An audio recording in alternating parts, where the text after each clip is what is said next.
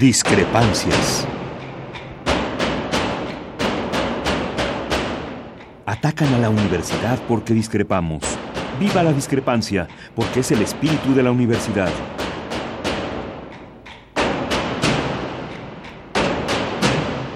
Martes de Discrepancias. Conduce Miguel Ángel Velázquez.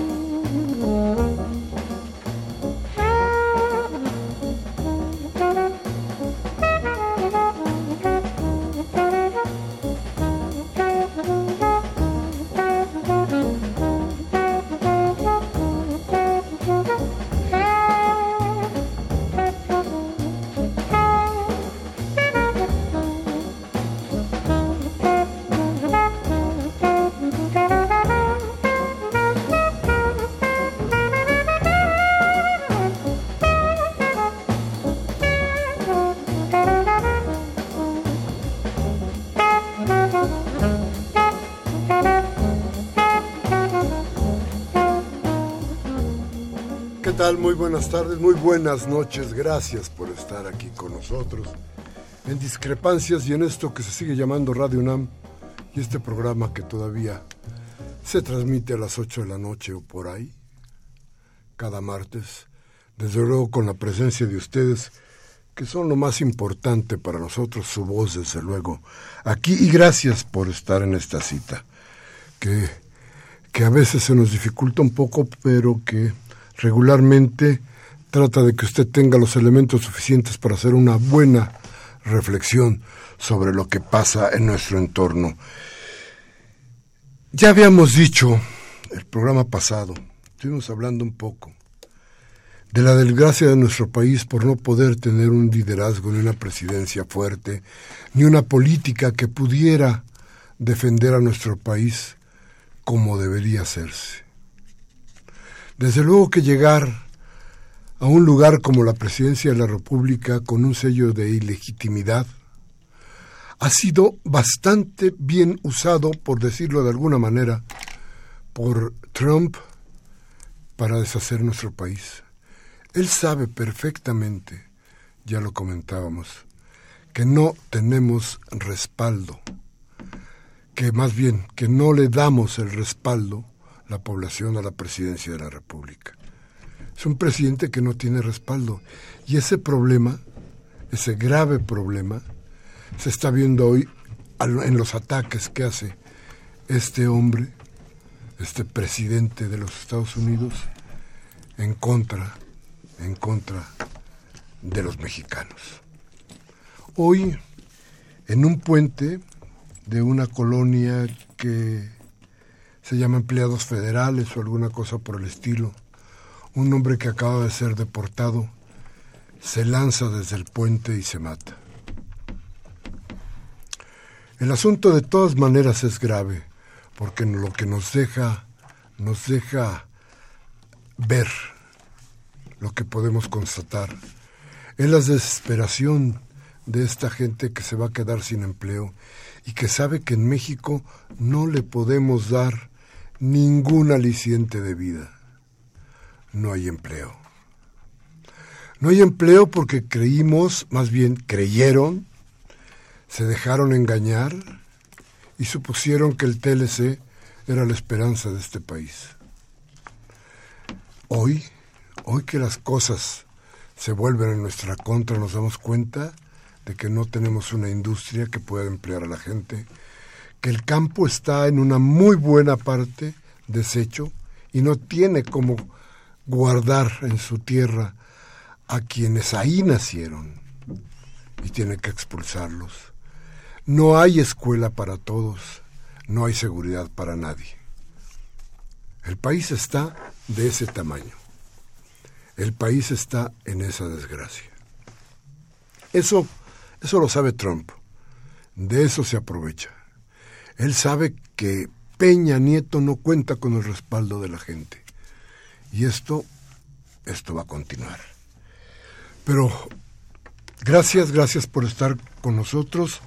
Hoy vamos a regalar 15 constituciones para la gente que nos llame con el mismo método de la vez pasada. Gracias, Tobián, qué bueno que llegaste. Muy buenas noches. y vamos a ir un corte, vamos a regresar con nuestros invitados. Hoy vamos a tener cosas importantes para usted, ya lo verá. Al corte regresamos. ¿Nuestros teléfonos? Teléfonos en cabina 55 36 89 89 y nuestra alada sin costo 01800 50 52 68 8. Vamos al corte.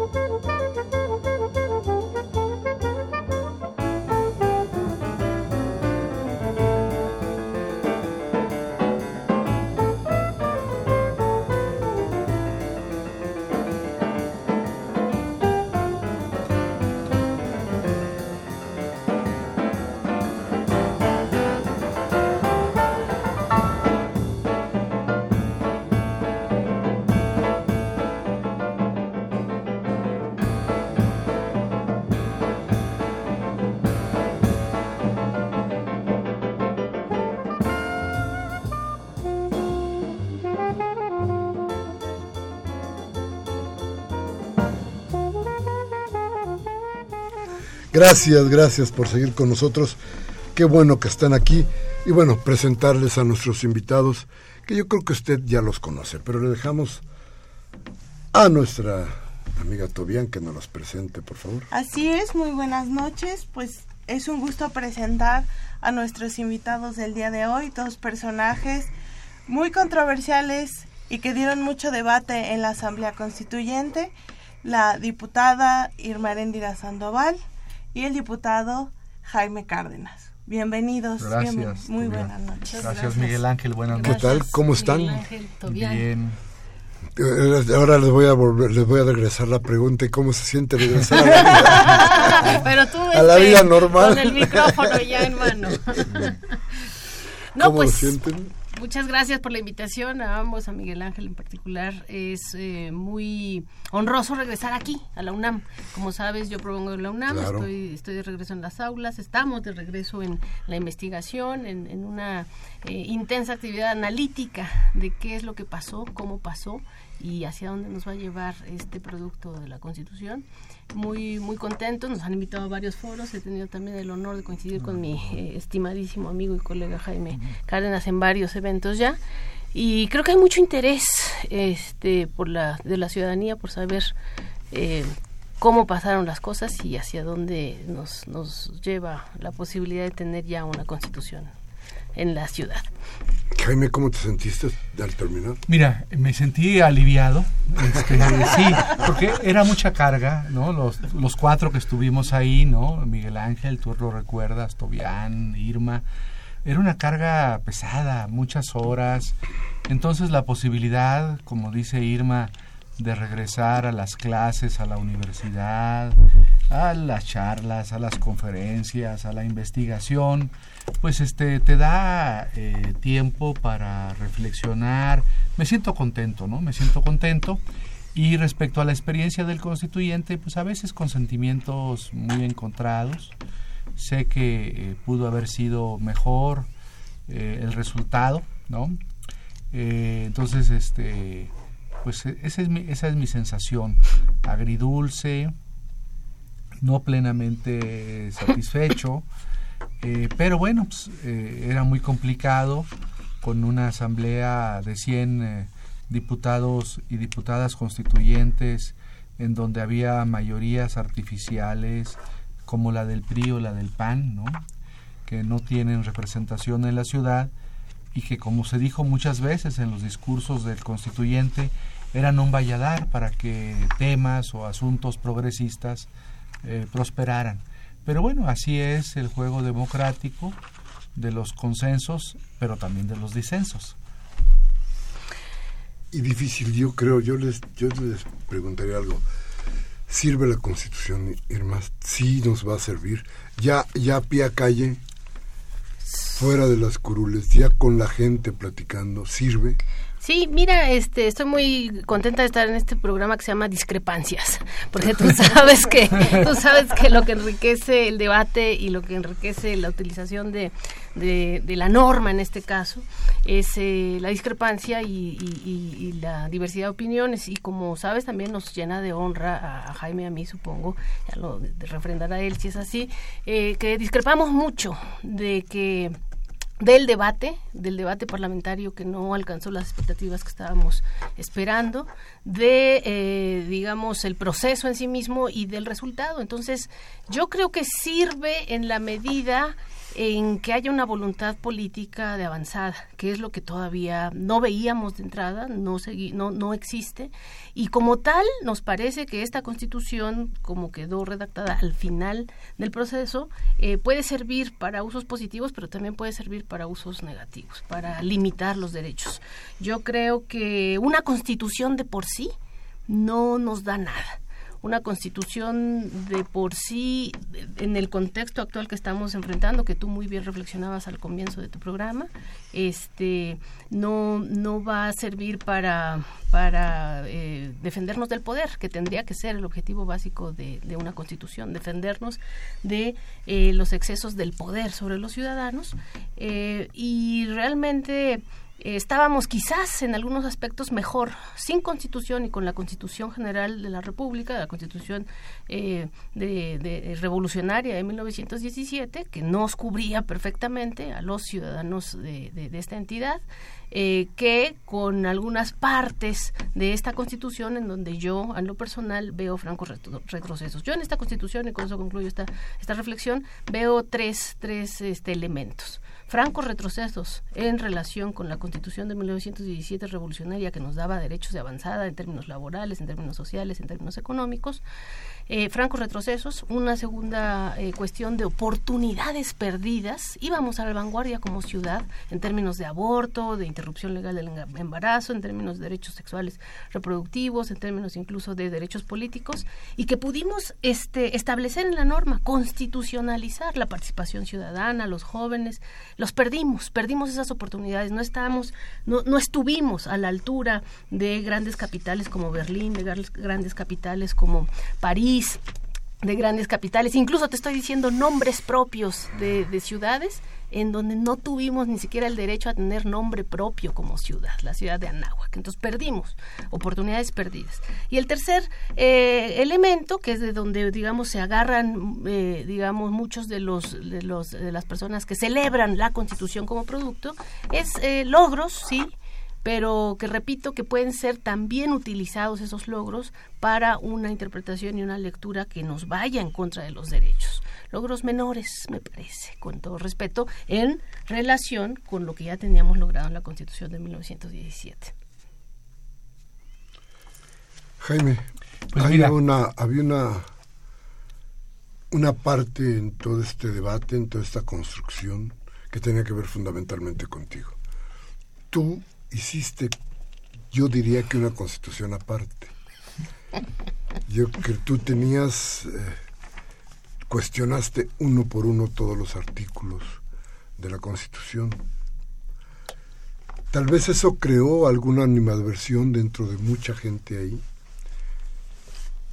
¿O sería la posibilidad del avance lo que creó, lo que, lo que no permitió una gran cantidad de todas tus propuestas no pudieran quedar asentadas en la, en la Constitución? Pues, eh, mira, sí es verdad que cuando tienes una posición discordante de disenso, pues a veces generas animadversión pero yo siempre eh, he pensado, por eso en la primera intervención te, te, hablaba del disenso, que el disenso es un elemento democrático tan importante como el consenso, porque el disenso cuando disientes obligas a la otra parte a acercarte a tus posiciones, así como tú te acercas a las eh, que sostienen el, consenso. Y también es un elemento muy importante, y aquí voy a decir algo este, terrible políticamente, pero que es verdad, el disenso sirve para legitimar los procesos. Imagínate que hubiéramos llegado todos ahí y todos hubiésemos estado de acuerdo y como dice Irma, todos hubiésemos sido levantadedos. Imagínate este pues eh, eh, eh, el ridículo por un lado y el rechazo de la sociedad. Entonces, yo creo que el papel que jugaba Irma o que jugué yo, o que jugó Tobián en, los temas que ella defendía de niñas, de niños, de jóvenes, de afromexicanos, o tú con el voto efectivo, por ejemplo, ¿no? Insististe mucho. Pues fue bueno, ¿no? Fue bueno. Eh, todavía no tuvo lo de afromexicanos, los derechos de las niñas y de los niños. En, en una parte de la Constitución se reconoció el voto efectivo, ¿no? Que eso hay que explicarle a los ciudadanos qué es que cuando los políticos ofrecen algo en las campañas, después tienen que obligarlo, eh, eh, están obligados a cumplir con lo que prometen en sus plataformas y programas electorales. Y eso tú lo propusiste, Miguel Ángel, y quedó reconocido en la Constitución. Entonces, hay estas, esos sabores que yo te decía agridulces. Eh, yo también, como Irma, tengo muchos planteamientos en los que no estoy conforme. Por ejemplo, y estoy seguro que ustedes estarán de acuerdo conmigo. ¿Por qué no logramos eh, reconocer, claro, votamos juntos en eso, que la edad para votar en la ciudad hubiese sido a los 16 años? ¿Por qué no logramos que los procesados, no sentenciados, eh, pudiesen votar eh, y ser votados, ¿no? Como proponíamos algunos. ¿Por qué permitimos que el organismo encargado de la administración del agua pues sea un organismo como el que existe ahora que va a poder dar contratos, concesiones, y aunque dice el artículo correspondiente de la Constitución que el agua no se privatizará, pues todos sabemos que la otra parte relacionada con el saneamiento eh, quedó apartada, ¿no? Eh, para permitir pues el ingreso de los intereses privados en ese ámbito. Entonces, pero también hay que reconocer, bueno, o el mínimo vital que se, que se reconoce en lugar de la renta básica. Pero, pero también, ah, bueno, y cosas así gravísimas como esto que incluyó a propuesta de, del senador, hoy senador Cordero, antes diputado Cordero, eh, de eliminar la progresividad, en el esquema de hacienda pública de la ciudad y tantas cosas y anécdotas que compartimos juntos eh, que demuestran que, que, pudimos haber avanzado mal más perdón que lo que se logró que logró pues no está mal no si a mí me preguntan como profesor cómo calificas a la Constitución aunque yo voté en contra eh, como Irma en su totalidad de la Constitución si me preguntaran pues yo tengo dudas o sea por supuesto 10 no tiene la Constitución ni nueve, eh, ni ocho, pero tal vez un siete o un seis, pues sí le pondría, ¿no? Porque hay cosas muy, bueno, igual todavía no, no está de acuerdo conmigo y le quiere poner ocho o nueve, porque hay cosas muy importantes que sí se aceptaron en la, en la Constitución, pero otras fundamentales. Mira, yo recuerdo, por ejemplo, en una comisión donde estábamos, creo, no, estábamos tú y yo en principios generales y con Tobián, yo estaba en, con Tobián en ciudadanía. ¿Tú no estabas en Ciudadanía también? No, en esa no estabas. Y fue donde se reconoció lo del voto efectivo. Pero estábamos e, en Ciudadanía, Tobián y yo. Y yo me acuerdo, ese día tuve que salirme por una cuestión personal. Y había, habíamos propuesto que además de que el Congreso tuviese facultades legislativas, se reconociese en un apartado de la Constitución las facultades de control. Y yo pensé que había quedado, ¿no? Y cuando voy a revisar eh, el, dictamen, pues no quedó el apartado de las facultades de control del Congreso local al Ejecutivo. Eh, claro, eh, algunos compañeros de Morena me dijeron que bueno, porque como va a gobernar Morena, así el jefe de gobierno no va a estar sometido al control del Congreso, pero a mí no me parece eso aceptable en términos democráticos, ¿no? Entonces, claro, en, la, en, la, parte de las facultades legislativas hay algunas facultades de control, eso hay que decirlo, eso también hay que decirlo. Entonces es esa, esa, esa parte contradictoria, ¿no? Ayer Irma y yo estuvimos, ya termino con esto, estuvimos en un, diplom, no en un, diplomado, en un foro, en la Casa LAM, y estaba ahí un eh, abogado de los zapatistas, Juan de Dios Hernández y nos dijo qué contradictorios son ustedes. Este rechazan el constituyente por los 40 designados. Un abogado, un diputado de ustedes, Quijano, promueve el amparo en contra de la integración del, del constituyente. Y luego terminan muchos de ustedes avalando la constitución. Hay una contradicción. Yo creo que en el caso, por ejemplo, de Morena, me imagino que también se vivió con alguna intensidad en el PRD y ustedes lo sabrán mejor que yo, había dos estrategias posibles. Eh, una estrategia era, era de, cuestionar todo y hacer una labor testimonial, y la, eh, que fue el camino que decidimos Irma, Mayela Delgadillo en muchas cosas y yo. Y la otra postura, la otra estrategia, era pues la de negociar y aceptar algunas cosas, em, eh, aunque no eh, eran como se proponían inicialmente por algunas diputadas o diputados de Morena. Y yo creo que en Morena, en Morena prevaleció esa estrategia, pues más de la negociación, más que del eh, el disenso, ¿no? Sí, aún en contra de ustedes mismos, ¿no? Sí. Porque llegó el momento en que parecía que ustedes estaban aislados incluso de Morena. Así es. y lo han de haber sentido mucho, porque ustedes fueron, iban muy convencidos de Morena, ¿no? Como, como grupo, pues. Sí, sí. Bueno, y justo ahora comentaban varias cosas, ¿no? Y, y sobre las deudas que pudieron haber quedado del texto, incluso su postura crítica a todo el proceso de la Asamblea Constituyente se van a involucrar de alguna manera en las leyes secundarias ahora en el proceso que viene justo para buscar incluir tal vez esos aspectos que no quedaron o en alguna política pública van a difundir el texto de la constitución con los compañeros de Morena sin los compañeros de Morena ¿qué han pensado sí. ahora en esta nueva parte del proceso. Gracias. Efectivamente, esta crítica en la que estamos insertos ya en términos de reflexión, de, de, escribir, de redactar, de publicar, como ustedes saben, eh, hemos estado muy productivos en publicar en medios. De hecho, este, yo ayer publiqué, yo ayer publiqué un, artículo, el más reciente, en un diario de, mi estado, de Guerrero, en el sur.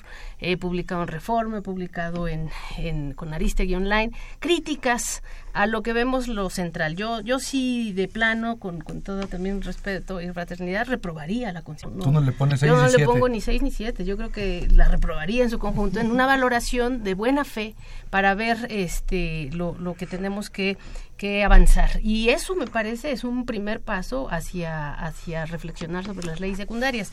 Te, te voy a dar tres ejemplos por qué la reprobaría en términos de, del contenido básico. En primer lugar, te decía, no tuvimos derecho ni siquiera a tener nombre. Y esto significa que no tuvimos, ustedes lo tuvieron en su, en su discusión de la comisión, eh, derecho a la soberanía como entidad. Eso fue una cosa gravísima.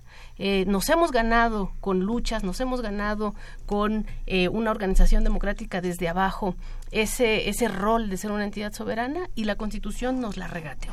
Cuando los sentimientos de la nación este, eh, es muy claro, es un, es un documento clarísimo, que es un documento, por cierto, chilpancingueño de mi estado natal, en donde Morelos le da soberanía a, este, a esta nación, a, este, a esta idea progresista del constitucionalismo popular. Eso no lo tenemos aquí. Entonces, tenemos nada más una autonomía muy regateada en lo concerniente a un régimen interior, casi una soberanía, eh, perdón, una, una ah, autonomía en términos administrativos, de organización política y administrativa, y ni siquiera tenemos, de hecho, una autonomía verdadera en términos de esta soberanía necesaria para las decisiones hacendarias, para las decisiones de endeudamiento que nos llevaría a invertir en un desarrollo productivo. Eh, luego, en términos de los principios, fíjate, es muy interesante como todavía hoy el artículo 27 de la, de la Constitución, como sabes, eh, no le da una carta de naturalización a la propiedad privada. Dice que no existe la propiedad privada como tal. La propiedad es de la nación y este eh, eh, la construcción social de la propiedad privada está reflejada en ese gran documento revolucionario que es nuestra Constitución. Bueno, nosotros no. Nosotros en el artículo T3 numeral 2 decimos que en los principios rectores hay un respeto absoluto a la propiedad privada, así dice este libro esta constitución que yo reprobaría, como si se tratase de eso, de un derecho natural, de un principio rector.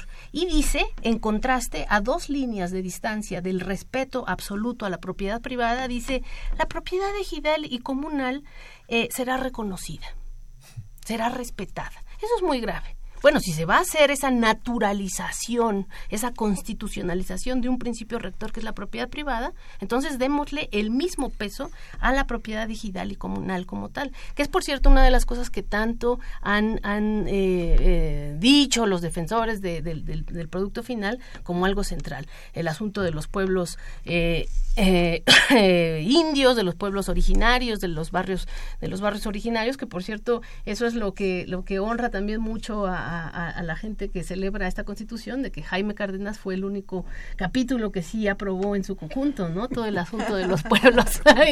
Se me hace que es porque no fui ese día. ahora te cuento por qué lo hice. Pero a lo que voy es, es muy grave que no tenemos la propiedad digital con un respeto absoluto como lo tiene la propiedad privada. Ese es un ejemplo. El segundo ejemplo que me da mucha tristeza también pues denunciar o alertar a los que de veras van a hacer las leyes secundarias es la protesta. La protesta. Se dice, no va a haber criminalización de la protesta. Y es una, perdón, una, una verdad a medias, porque después se dice inmediatamente, pero no, sí se va a poder protestar o eh, expresar puntos de vista disidentes, pero siempre y cuando no afecten a terceros. ¿Cómo va a estar eso? O sea, eso nos abre la puerta para que en las leyes secundarias se, se contraten por vía de la, de la participación público-privada, que también quedó legalizada, marchódromos. Nos van a dar marchódromos privados donde vamos a tener que ir a sacar fichas para hacer nuestras marchas y nuestras protestas. Eso no es posible, me parece. Una constitución tiene que defender de forma absoluta e irrestricta los derechos cívicos, políticos, fundamentales y uno de eso es el derecho a la protesta. Eso es gravísimo. Y el tercero vinculado con esto, por el cual, como ustedes saben, me batí hasta el último momento, es el asunto de los presos políticos este, está vinculado a esa, a esa merma a los derechos políticos fundamentales como el derecho a la, a la protesta, el tema de que tenemos presos políticos y no se está reconociendo. Yo decía, vamos a poner un transitorio donde se reconozca con una comisión de la verdad, con la gente más respetada por todos, este, qué casos sí, qué casos no y cómo vamos a dar viabilidad a, estas familias que tienen presos políticos en la ciudad. Y te lo digo porque yo soy una este, miembro de una familia que tuvo presos políticos. Mi padre fue preso político y yo no voy a dejar de luchar por presos políticos, por libertad de presos políticos. Claro. Permíteme, vamos a ir a un, a un corte rapidísimo y vamos a regresar con ustedes nuestros teléfonos. 55 36 89 89 89 nuestra alada sin costo 01 800 50 52 68 8 vamos al corte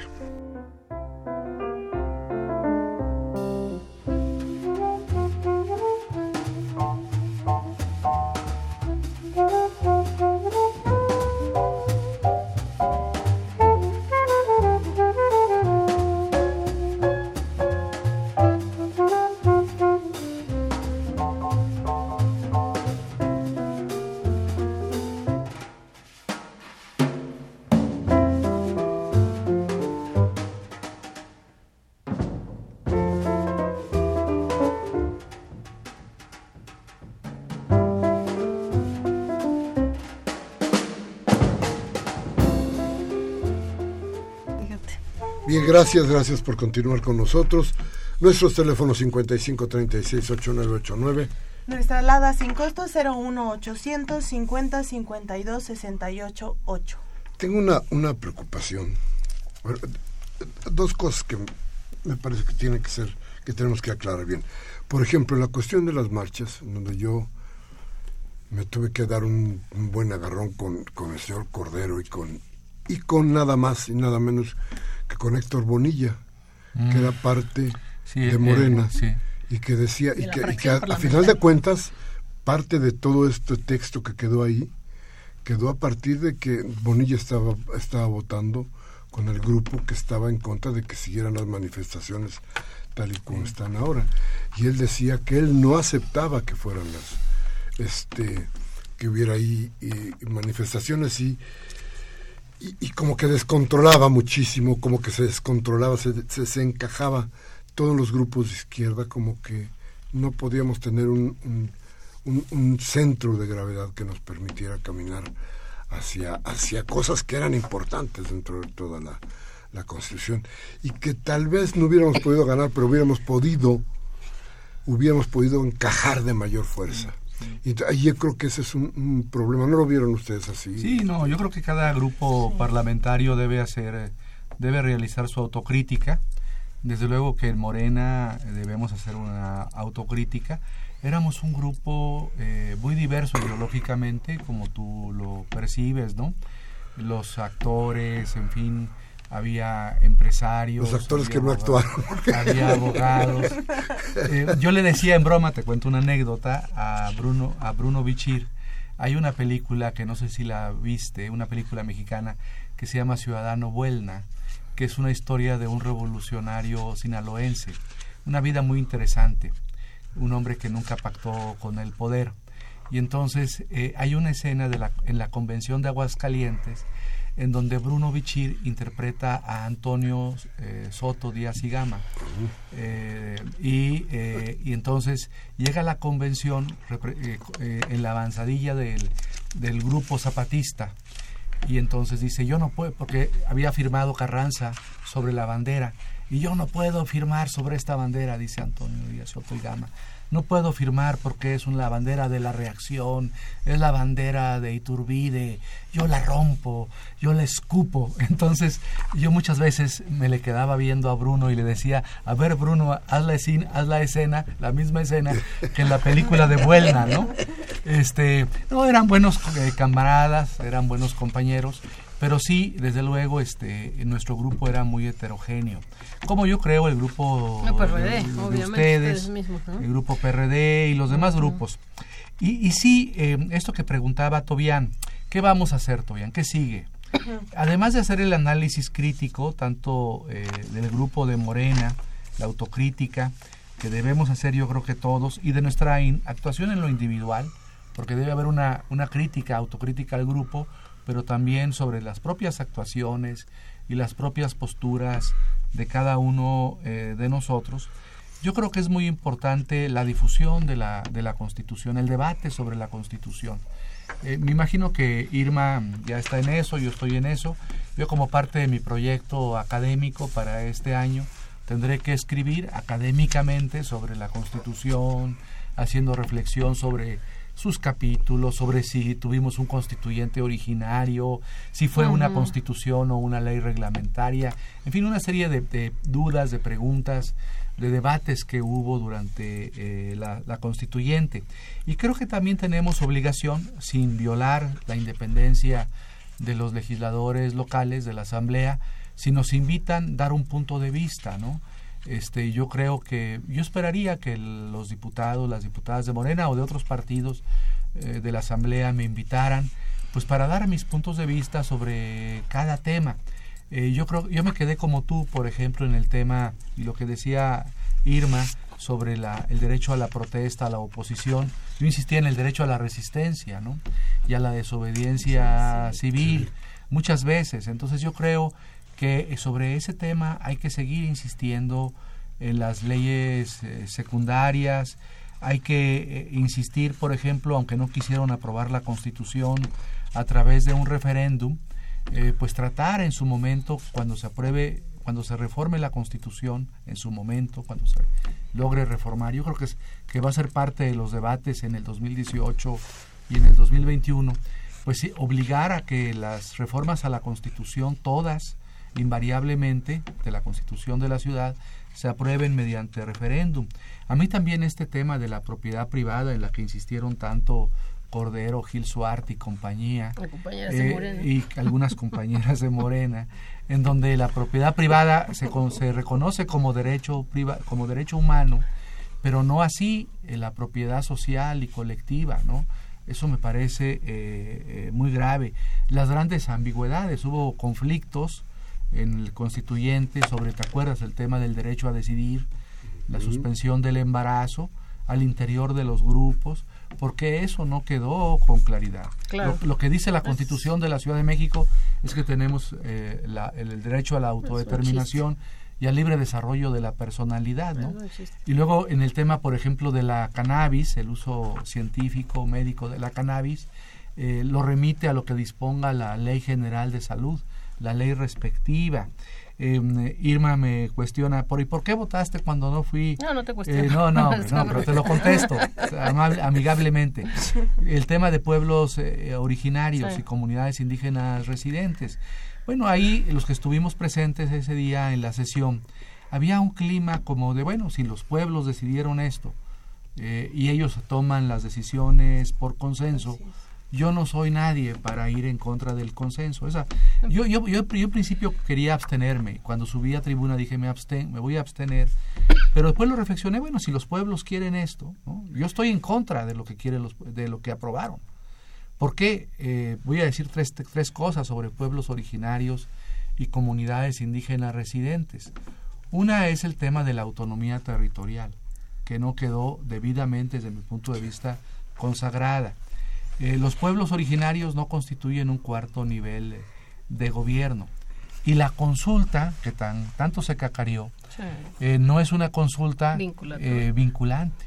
Dice, se harán consultas sobre todas las medidas legislativas y administrativas susceptibles de afectarles, pero la consulta a los pueblos no es, no es vinculante.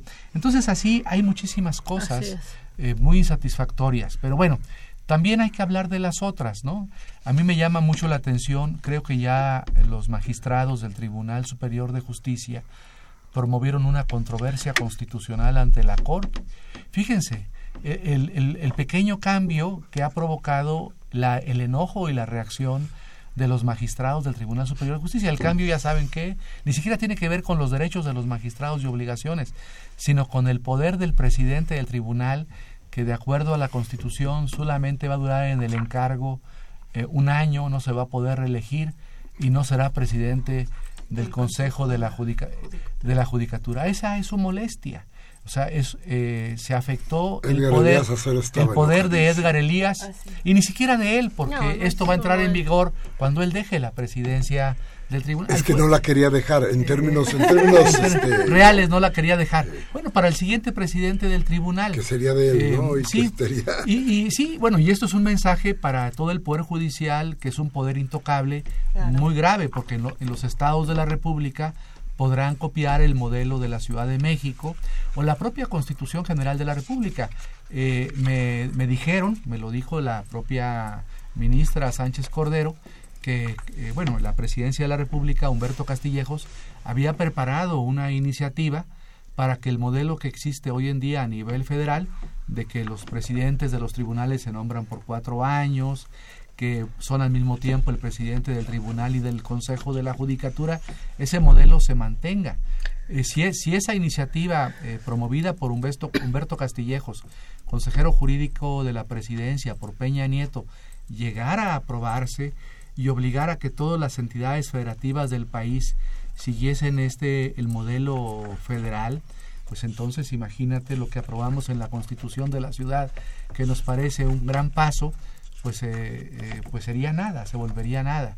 Este es el riesgo que va a correr la Constitución de la ciudad, que a través de reformas a la Constitución de la República o mediante leyes generales, pues eh, dinamiten o descafeinen los contenidos de la constitución de la ciudad. Y, y por eso, si me permites, es, que yo decía, una constitución de por sí no, no garantiza las cosas. Y sobre todo una constitución tan edulcorada como esta, no garantiza el respeto a los derechos, porque o llega alguien con una perspectiva más conservadora y le sirve perfectamente esta constitución para eh, hacer eh, transitar su proyecto, o llega alguien también pues radical que hace una interpretación mucho más progresista, progresivista de, de, la norma y también puede, puede hacer gimnasia y, y hacer transitar su proyecto. Pero esta constitución no nos deja blindados en términos del respeto a los derechos. Yo de hecho creo que, estos actores que está señalando Jaime, pues están en su derecho de ir a controvertir y a defenderse porque están afectándose sus intereses políticos. Pero por eso es que este tipo de foros y este tipo de análisis es tan urgente para que también las grandes mayorías sepan en dónde se están pisoteando sus derechos y actúen en consecuencia en términos de ir a controvertir a las cortes y de exigir en las calles, que es lo único que también muchos sectores tienen a través de movimientos sociales y a través de este derecho a la protesta que de todos modos sigue siendo no por esta constitución sino por nuestro marco eh, constitucional general eh, nuestra nuestra bandera. Y entonces por eso es que yo sí quiero acentuar tres aspectos de, de por qué sigo reprobando la, constitución en, en, aspectos fundamentales. El tema de la, del abuso del término de corresponsabilidad público privada está en tres, en tres elementos. En el elemento del ordenamiento territorial, donde se dice que es una corresponsabilidad de las autoridades en el ámbito de sus facultades, junto con los sectores de la sociedad, eh, todo el tema del ordenamiento territorial. Eso es, privatización. eso es privatización. Otro elemento de la corresponsabilidad, educación. Se garantizará el derecho universal a la educación obligatoria, lo cual además está muy mal redactado como tal, pero luego dice, la educación es un proceso colectivo que es corresponsabilidad también de la sociedad y de este, las autoridades. Ni siquiera dice del Estado, de las autoridades. Y el tercer elemento gravísimo es todo el tema del espacio público y el entorno rural, que también dice se promoverá la corresponsabilidad entre gobierno y sociedad en la definición de prioridades para la creación del espacio público. Es gravísimo, porque hacia allá vamos en esta sociedad donde ya están los malls, donde están esos grandes este, eh, despojos al espacio público. Entonces eso es un elemento que tenemos que analizar. Luego el tema vinculado con los límites presupuestales, de qué nos sirven los derechitos menores que se nos pueden ofrecer en este en este producto eh, constitucional si se dice que el mínimo vital, que además desde mi punto de vista es gato por liebre respecto a la renta básica, la renta básica es un elemento universal, es un, es un derecho que nomás por ser seres humanos tendríamos que tener garantizado en un, en un proyecto diferente. En este proyecto se nos dio un mínimo vital, es decir, un asunto minimalista para no morirnos de hambre, ¿verdad? ¿Y de qué nos sirve ese derecho al mínimo vital si dice siempre y cuando haya dinero en el bolsillo, siempre y cuando haya, presupuesto siempre y cuando haya límites, o sea, hay límites presupuestales, lo mismo ocurre con los programas sociales, lo mismo ocurre incluso eh, con la educación. Entonces, no es, eh, no es válido, repito, una perspectiva de derecha, una perspectiva, un proyecto conservador, eh, tiene en sus manos una gran joya con esta constitución para este, agredir nuestros derechos. Fíjense que les iba, les iba a comentar algo. No, no les preocupa, Irma, Jaime, no les preocupa que sí muy en general, no en los términos de, ir a fondo, pero muy en general la derecha está usando argumentos muy parecidos para descalificar la Constitución y que, y que de pronto ese empate caiga sobre la Constitución y, la descalifique, pero ahora de, para buscar las cosas desde la derecha, porque me parece que hubo cosas que no le gustaron mucho a la derecha, así como no le gustó a Edgar Elías Azar, creo que a la derecha en general, no obstante que tenía muchos más representantes de los que yo creí que podía tener, este, eh, no les preocupa que haya ese empate, eh. que hay una como que puede haber una confusión. Sí, yo creo que, bueno, si me pones rápido, no, no es eh, un empate. Esta ciudad es una ciudad izquierdista. No, no, que se piense. Es el, el, problema es, es cómo está usando la derecha estos argumentos mismos. Si tú ves algunos artículos y unas, unas este, las columnas... Pero le estás preguntando a, los, dos únicos, a los dos únicos constituyentes que votamos en contra de la Constitución. O sea, yo, yo sí creo que eh, eh, esta Constitución tiene que ponerse a referéndum. Y de hecho es algo, una cosa gravísima también que no se logró. Y de hecho, ahí tendríamos la posibilidad, entonces, los sectores de derecha y los sectores de izquierda, poner en el balance este, la, la cuestión para saber qué vamos a hacer con ellos. O sea, tienen todo el derecho los de derecha a criticarla, como tenemos también los de izquierda a, criticarla. No sé. Sí, bueno, en términos así históricos, pues las constituciones siempre expresan un proyecto ideológico, ¿no? Un proyecto ideológico que en la Ciudad de México, como dice Irma, debió haber expresado el, el proyecto ideológico de la izquierda, ¿no? Pero eh, hoy en día, eh, desde sectores más centristas y hasta conservadores, como dices tú, se entiende en la Constitución como un marco en donde pueden caber distintos proyectos, ¿no? Tobián, tú eres abogada, ¿verdad, Tobián? No, soy politóloga, pero le aprendí. Eh, le aprendiste mucho. seguramente Tobián conoce, hay un, hay un magistrado, un ex magistrado de la Corte Italiana, que yo alguna vez mencioné en, un, en, un, en una... En tribuna. En tribuna, que se apellida Zagrebelsky que dice las constituciones eh, eh, contemporáneas son constituciones dúctiles y entonces son flexibles y en ellas caben eh, distintos proyectos ideológicos.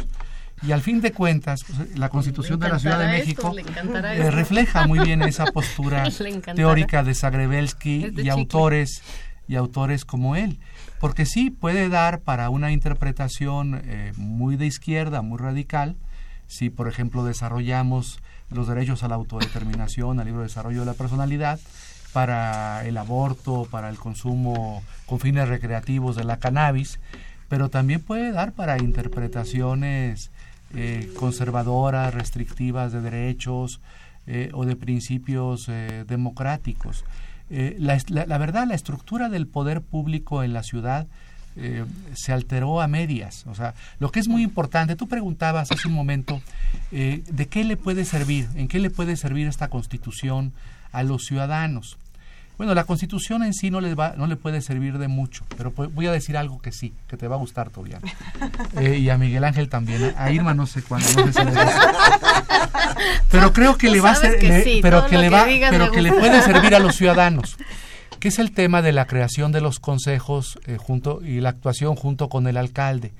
Porque si los consejos en cada alcaldía, en cada demarcación territorial de la ciudad, actúan responsablemente, esos consejos van a ser contrapesos al poder del alcalde y van a supervisar los servicios públicos, las obras públicas dentro de la demarcación, que no existan baches, que exista alumbrado, que exista el presupuesto para esos servicios básicos. Entonces, si los consejos de las alcaldías llegan a funcionar bien, que yo espero que funcionen bien, que no se eh, alíen con el alcalde, que no se subordinen al alcalde, sino que sean un elemento crítico de la actuación gubernamental del alcalde. Si tienen este, esta función de contrapeso, esos consejos van a ser una maravilla en la supervisión del trabajo administrativo de la admisión pública de las alcaldías. Pero si esos, esos consejos no funcionan bien y se subordinan al poder del alcalde y entran en alianzas con el alcalde, bueno, la gente va, se va a enojar más con la constitución de la ciudad, porque la gente va a decir creamos una burocracia, ampliamos la burocracia y estos señores ganan tanto y no hacen nada a favor de la comunidad. Entonces, ah, hay cargos eh, clave en la Constitución, como el de los concejales, haciendo labor de contrapeso al alcalde. Pero veremos en los hechos a ver si funciona. A ver, les quiero preguntar una cosa antes de irme a, a un corte y regresar con nuestras llamadas que son muy, muy importante. Saber, defender la Constitución para reformarla, defenderla para ampliarla, ¿eso es posible? ¿Qué constitución es esta? Esta, claro. Eh, hay que luchar por reformarla. Hay que luchar eh, por reformarla y yo creo que en poco tiempo se estarán planteando los candidatos a la jefa, o candidatas a la jefatura de gobierno en el 2018 van a a, hacer consistir en sus planes de plataformas electorales y planes de gobierno propuestas de reforma a la Constitución. Yo no tengo la menor duda que en el 2018 será parte del debate político en la ciudad. Esto quedó mal. Tanto de izquierda como, tanto de izquierda como derecha. Los de Provida del sector del PAN van a insistir en no al aborto, no al aborto. Acá, de este lado, vamos a insistir sí al aborto, en fin. Eh, eh, habrá estas diferencias eh, y yo creo que sí hay que luchar por, por mejorarla. Por Pero reformarla. antes que reformarla y defenderla y mejorarla, yo creo que hay que refrendarla. Yo creo que tendría que ser una unión de todos los 100 participantes, exigirle a Mancera que la ponga a referendo. Porque entonces eso sí va a generar lo que no se generó, participación ciudadana, interés público, interés político. Entonces, si no partimos del refrendo popular, no podemos ni defenderla, ni legitimarla, ni reformarla. Hay que refrendarla en urnas. Y un referéndum sabemos, la gente diría que no. Entonces eso obligaría a otra vez empezar Pues no de nuevo y a tener otro Porque constituyente menos, para la ciudad. Al menos se transparentaría. No, se sí estoy, sí estoy, sí me gusta. Los, los proyectos. Sí, me gusta, me gusta esto Ah, de entonces- destruir para ah, construir. entonces tú no la quieres eso, defender. eso es leninista. No eso es leninista. no- Eso es leninista. Yo- Eso es Bueno, Lenin. vamos a nuestra llamada rápidamente, ya sin corte, vámonos. Ecuador es leninista. Lenin. Jaime Rodas de Magdalena Contreras, ojalá se acabe el TLC, que ha sido un plan estratégico de Salinas, y comenta sobre temas en contra de Estados Unidos y que es mejor controlar con los chinos. Dice Julián Trejo Ponce, felicitar, bueno, gracias. Dice que sí, ahí vamos con este programa. Dice, no podemos confiarnos de Peña Nieto de ninguna manera. Sí. Ángel Cervantes, la propagandista de Morena confunde a la audiencia cuando en los sentimientos, como en los sentimientos de la nación. La soberanía es un concepto sometido a la religión, a lo que pudo sacudirse Morelos y menos Obrador que traiciona los sentimientos del juarismo, alcanzando, eh, dejando 30 mil metros para el negocio de chácharas religiosos en la Plaza Mariana. Everardo López de Coyoacán me- nos dice que le pareció insultante y exagerado el dispositivo policial y militar respecto a la marcha anti-Trump celebrada hace 15 días, en donde se pudieron dispersar, que, que observar granaderos, eh, clone, eh, estos aviones Drones, que drones, y helicópteros sobrevolando de manera hostil ante la multitud.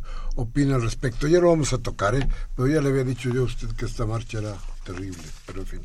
También a Karen Dam de Miguel Hidalgo, el constituyente está viciado de su origen, igual la constitución, el resultado es una visión ignorante, derechista y convencerá a, qui- y convence solo a quien los plasmaron. Rubén Pinto de Catepec dice, ¿cómo vamos a respaldar a Peña Nieto si todos los días se levanta pensando cómo va a joder al pueblo?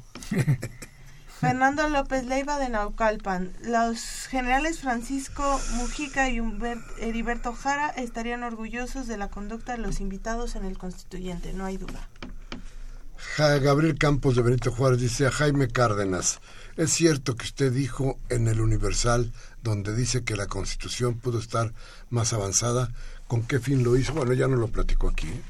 La señora Cárdenas también en Naucalpan. Nos hemos cansado de gritar, de manifestar que se largue Peña. Necesitamos un liderazgo inmediato. No podemos esperar más. Hay que deten- depor- deponerlo.